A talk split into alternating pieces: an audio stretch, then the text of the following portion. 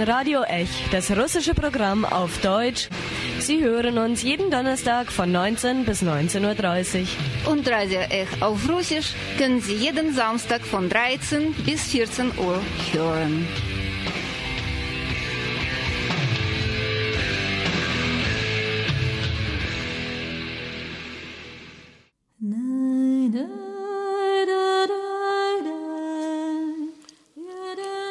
Guten Abend, liebe Radiohörerinnen und Radiohörer. Guten Abend, gute äh, Tageszeit, liebe Radiohörerinnen und Hörer. Heute im Studio sind Dima und Sveta. Und letztes Jahr haben wir von äh, belarussischem Polesien gesprochen und kurz angerissen, dass es aus dem äh, öffentlichen Gedächtnis die jüdische sogenannte Minderheit ausgelöscht ist, sozusagen. Und heute möchten wir uns gerade dieser jüdischen sozusagen Minderheit widmen und fangen an mit dem Lied von Olga Milischuk, ein altes jiddisches Lied aus Polesien. Zwischen die Berg, die Grüne, strömt der Wasser sehr tief, in dorten Zähnen fischen Millionen,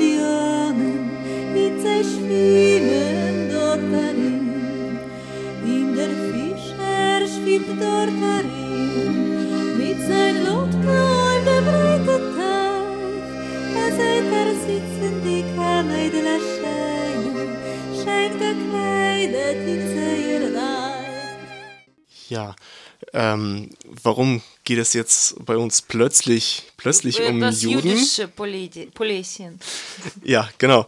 Wir haben ja äh, am Ende des, der letzten Sendung haben wir gesagt, äh, es gab ja eigentlich ziemlich viele äh, auch Juden in der Gegend vor dem Zweiten Weltkrieg, aber heutzutage sieht man kaum noch etwas von ihnen. Und ja, das, äh, da wollen wir eigentlich äh, doch genauer hinschauen, sozusagen. Was, wo, wo kamen diese ganzen Juden her und warum sieht man sie heutzutage nicht mehr? Ja, vielleicht fangen wir an mit der Statistik. Ja, es waren so Ende des 90, des 19. Jahrhunderts etwa 74 Prozent Juden. Das heißt Wo? in Pinsk. Genau, das ist ja der Witz. Äh, die Dörfer drumherum waren ja äh, belarussisch, aber Die Städte. Äh, die Städte, vor allem halt eben Pinsk, eine der größten Städte dieser Gegend, äh, war ja nicht nur jüdisch geprägt, sondern war jüdisch. Ja, genau so. Stellen Sie sich vor, Sie gehen äh, Ende des 19. Jahrhunderts nach Pinsk als Tourist und von äh, vier Menschen, die Sie da begegnen, drei sind Juden. Und ein Mensch von diesen vier, der wird wahrscheinlich äh, Russe oder Belarusse sein. Ja? Oder Pole. Pole. Genau, das ist ungefähr die äh, nationale Zusammen oder ethnische Zusammensetzung der Stadt Pinsk äh, vor dem Zweiten Weltkrieg. Ähm, das sind tatsächlich, äh, je nachdem, wann man äh, nach Pinsk geht, sozusagen, äh, in neun- äh, 1880er Jahren waren das über 80 Prozent der Bevölkerung waren eben jüdisch.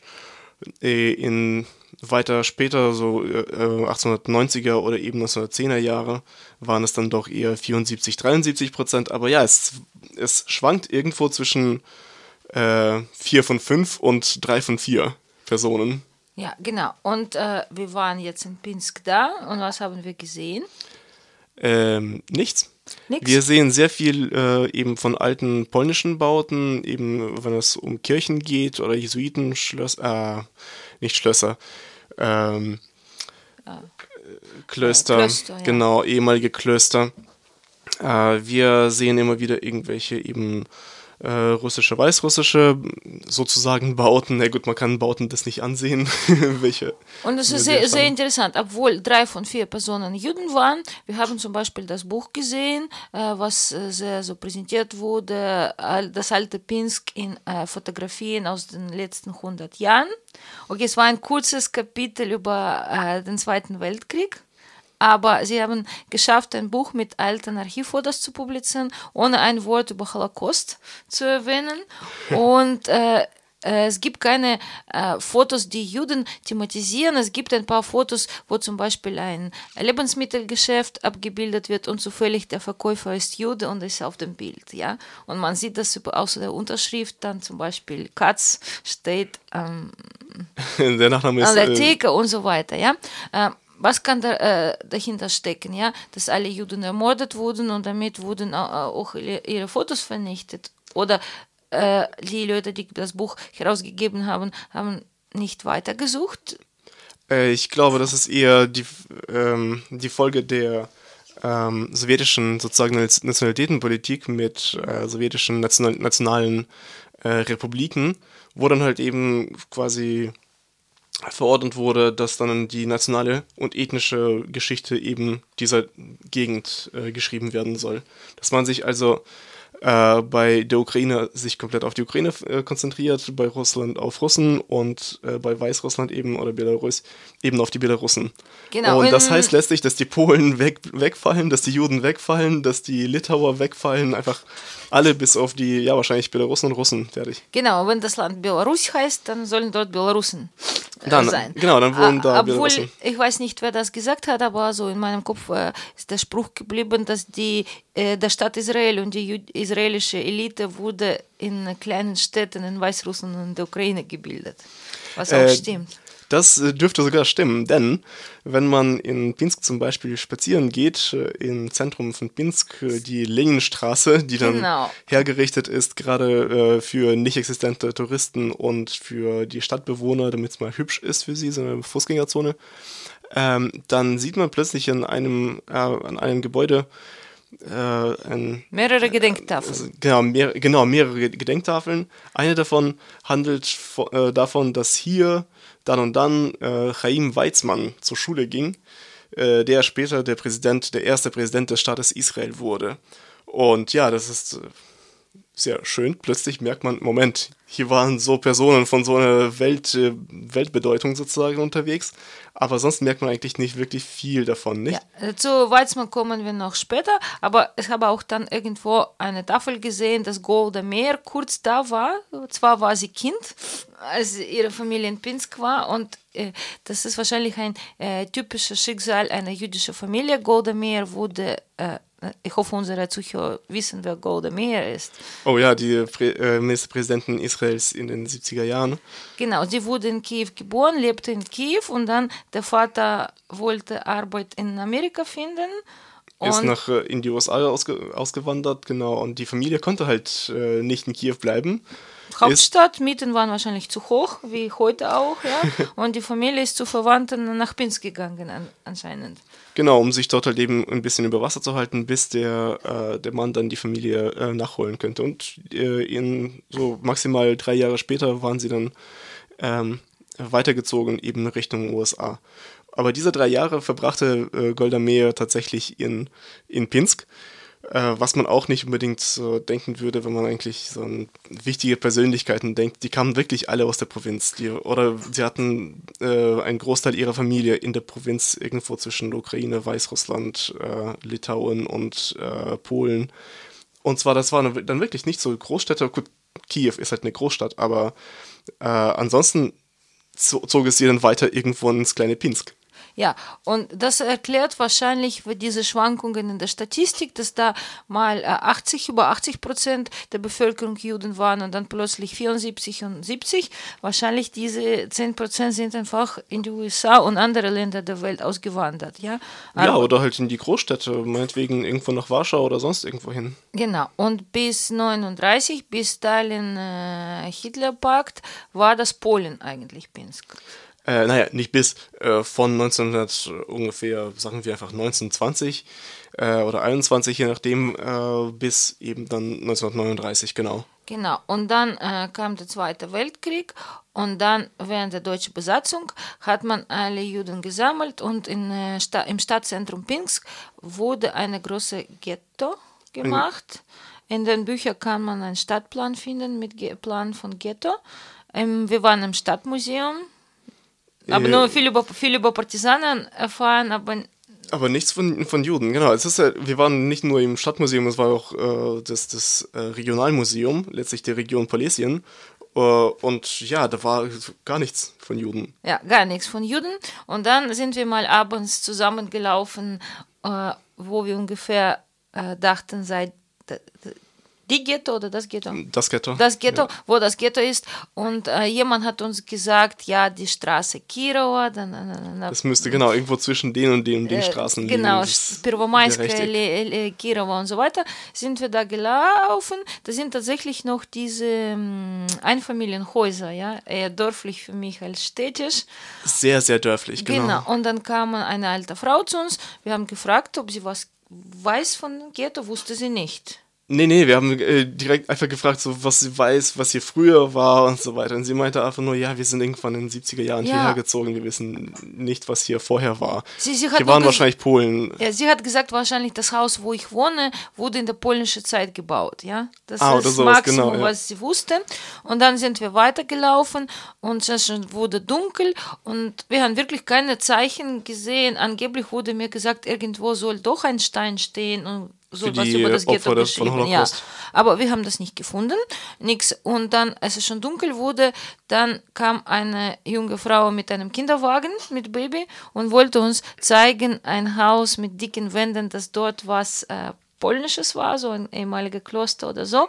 Und wir haben das ja gefragt, wissen Sie, dass es hier Ghetto war? Und sie, wusste, sie hat gesagt, ja, ja, ich wusste. Ich Genau. weiß. Ja, es ist generell ein interessantes äh, Beispiel, äh, interessanter Fall eben äh, in Pinsk, dass ziemlich viele Bewohner sich einigermaßen auskennen in der Geschichte der Stadt, beziehungsweise sie können von verschiedenen Gebäuden irgendwas erzählen aus der Vergangenheit, was in vielen Städten und auch äh, in der Ukraine oder in Russland einfach nicht der Fall ist. Die Menschen vergessen sehr gerne äh, irgendwas über die Geschichte de- oder wissen gerne gar nichts über die Geschichte ihrer Stadt. Aber obwohl alle sowjetischen Denkmäler äh, schön äh, neu gestrichen sind und irgendwie renoviert, über Juden gibt es kaum was. Aber ich habe dann äh, eine Familie äh, gesehen, wo die Kinder Kippas hatten. Und dann sind wir gegangen, um eine Synagoge zu finden.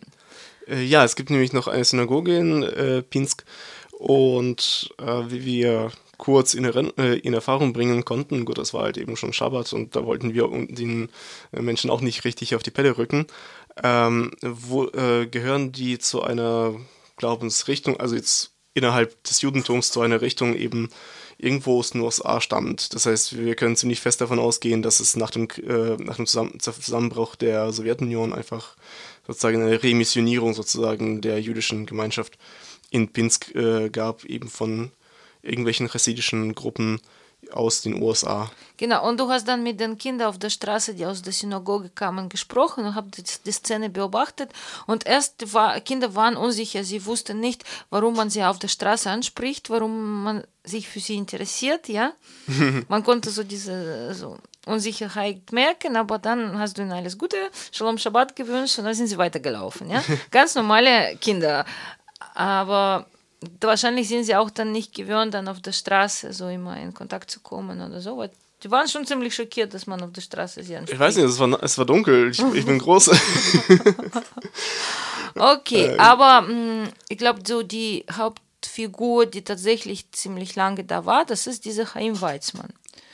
Ja, das, äh, über den können wir, glaube ich, äh, gerne mal etwas genauer sprechen, weil an Ja. seiner Geschichte kann man, an seiner Persönlichkeit sozusagen, kann man sehr viel auch aus der Geschichte der Region herauslesen, auch aus dem heutigen, äh, über das heutige Weißrussland oder Belarus. Und- Und, dazu würde ich sagen, kommen wir doch wirklich am Genau. liebsten nach der Musikpause. Jetzt oder? machen wir eine Musikpause und ich mache ein bisschen schon äh, Vorstimmung. Wir sind nach Mo- Motel, äh, Motel gefahren. Genau, das ist Motal. Ge Motal. Das ist ein Städtel, ein Geburtsort äh, von Chaim Weizmann.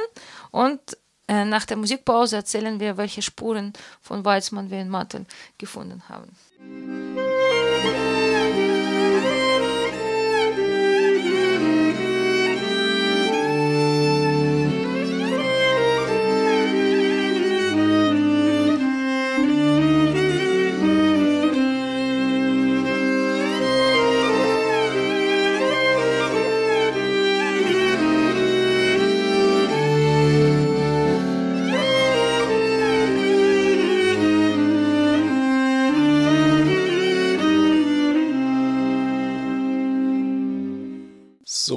Und äh, Chaim Weizmann, wie gesagt, er kommt, äh, er kam aus der Gegend von Pinsk äh, und zwar, es reicht wohl nicht, dass er so ein Provinzieller war, aus Pinsk, nicht? das ist eine kleine Stadt. Äh, er kam auch noch richtig aus einem Dorf, so richtig äh, Mortal, das ähm, in der Nähe von Pinsk äh, lag und vor dem Krieg, oder liegt immer noch nicht. Und äh, heutzutage ist es wirklich ein Dorf. Damals war das noch in Städtel vor dem Krieg. Ziemlich verschlafen heute, würde ich sagen. Also, Ich glaube, das war es auch schon vor dem Zweiten Weltkrieg ziemlich verschlafen, wie es eben in so einem politischen äh, Städtel auch der Fall war. Ähm, also man kann wirklich sagen, äh, der Staat Israel wurde aufgebaut von irgendwelchen Dörflern und Hinterwäldlern, wirklich im buchstäblichen Sinne. aus, aus Polesien. aus Polesien, genau, in übelsten Provinziellern. Das heißt, wenn Sie äh, wieder irgendwen äh, etwas Abfälliges über Dörfler und Hinterwäldler sagen hören, ähm, rufen Sie das in Erinnerung. Genau. Und dann, äh, natürlich, man lebt in einem Haus und wird in einem Haus geboren, ja? Dann, Äh, ja, genau. Wenn man jetzt äh, heutzutage dahin äh, nach Mottal eben fahren möchte, um mal sozusagen das Haus von Haim Weizmann zu finden, äh, wird man äh, das lange suchen. In, gut, man hat eigentlich zwei Wege. Man schaut erstmal einfach online in Google Maps und Ja. findet das entwe entweder äh, auf Google Maps schon eingetragen oder man versucht das wirklich vor Ort zu finden und dann viel Spaß. und dann äh, ohne Google ist man verloren, ja? Wir waren dann im Stadtzentrum, sind mit einem Bus gekommen, äh, stand an einem Stadtzentrum an einem Monument für Opfer des Zweiten Weltkrieges. Da kam ein betrunkener Mann.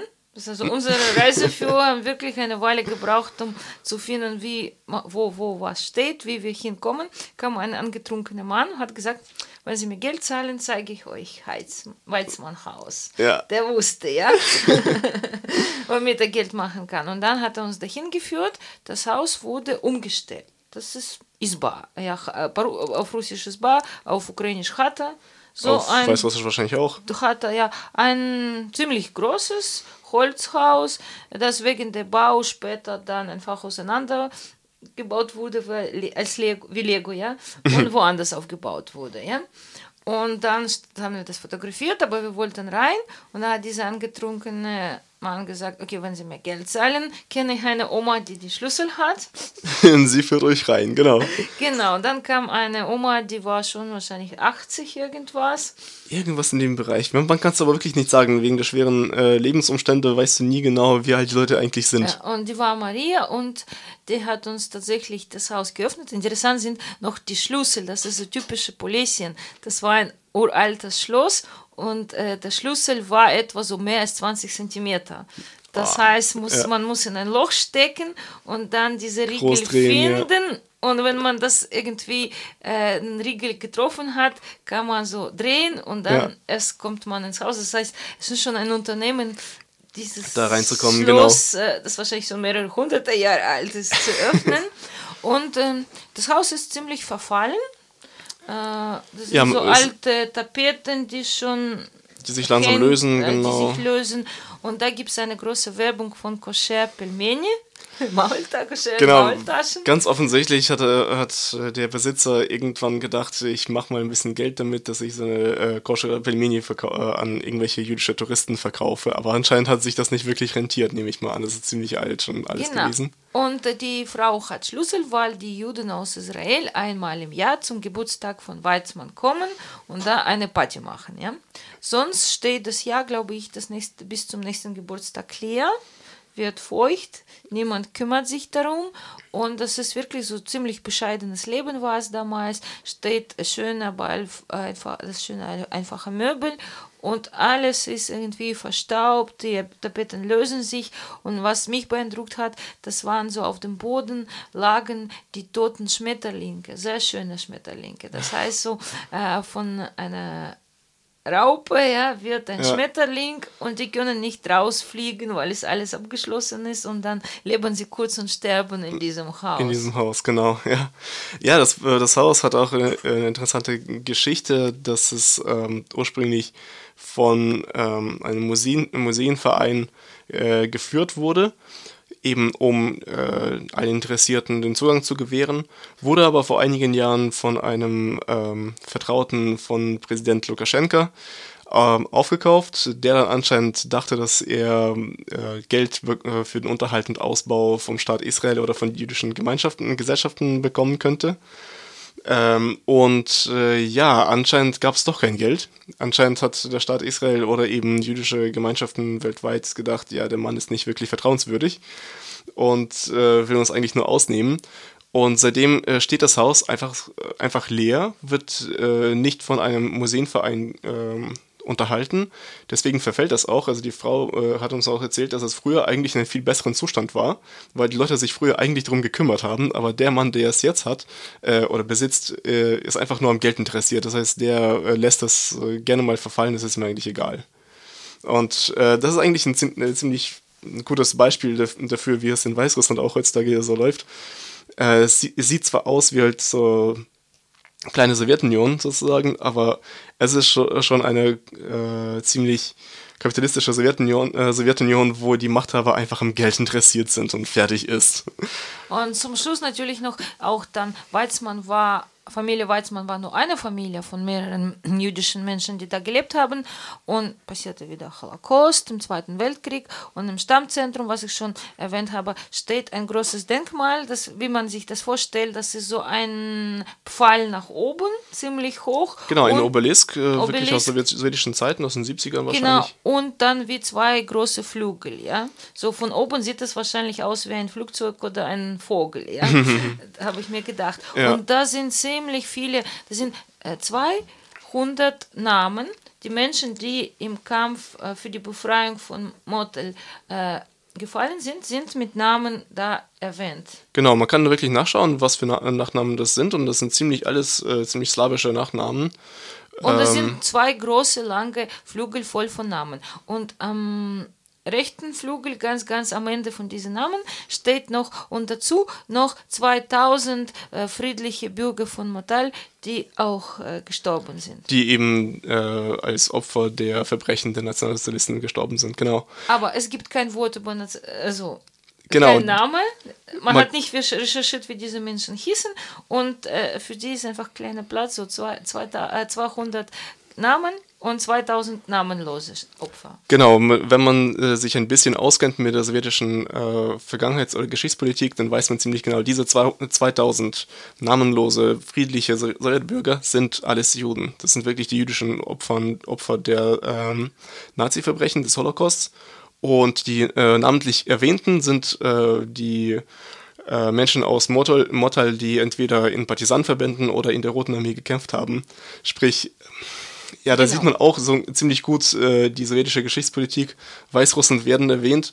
Juden sind irgendwie, für die ist einfach kein Platz da. Genau. Auch wenn sie 90 Prozent der Bevölkerung ausmachen oder so etwas. Das ist eigentlich einfach kein Unterschied. Das ist einfach äh, zwei verschiedene äh, Regionen, wenn man darüber liest und wenn man dort ist, ja? Genau. Das ist wirklich eine Spurensuche, muss man da betreiben. Absolut, absolut. Aber unsere Sendung kommt zu Ende und wir haben noch ein wunderschönes. Ein wunderschönes äh, Lied äh, in einer anderen, Minder sozusagen Minderheitensprache auf Polnisch. Ein äh, Lied ebenfalls von der Olga Milischuk, äh, gesungen Polesia Char, das heißt ähm, das Zauber von Polesien. Und damit verabschieden wir uns auch heute. Im Studio waren Sveta und Dima. Und nächste Woche geht's weiter über die Grenze in die Ukraine. Bis zum nächsten Mal. pictures.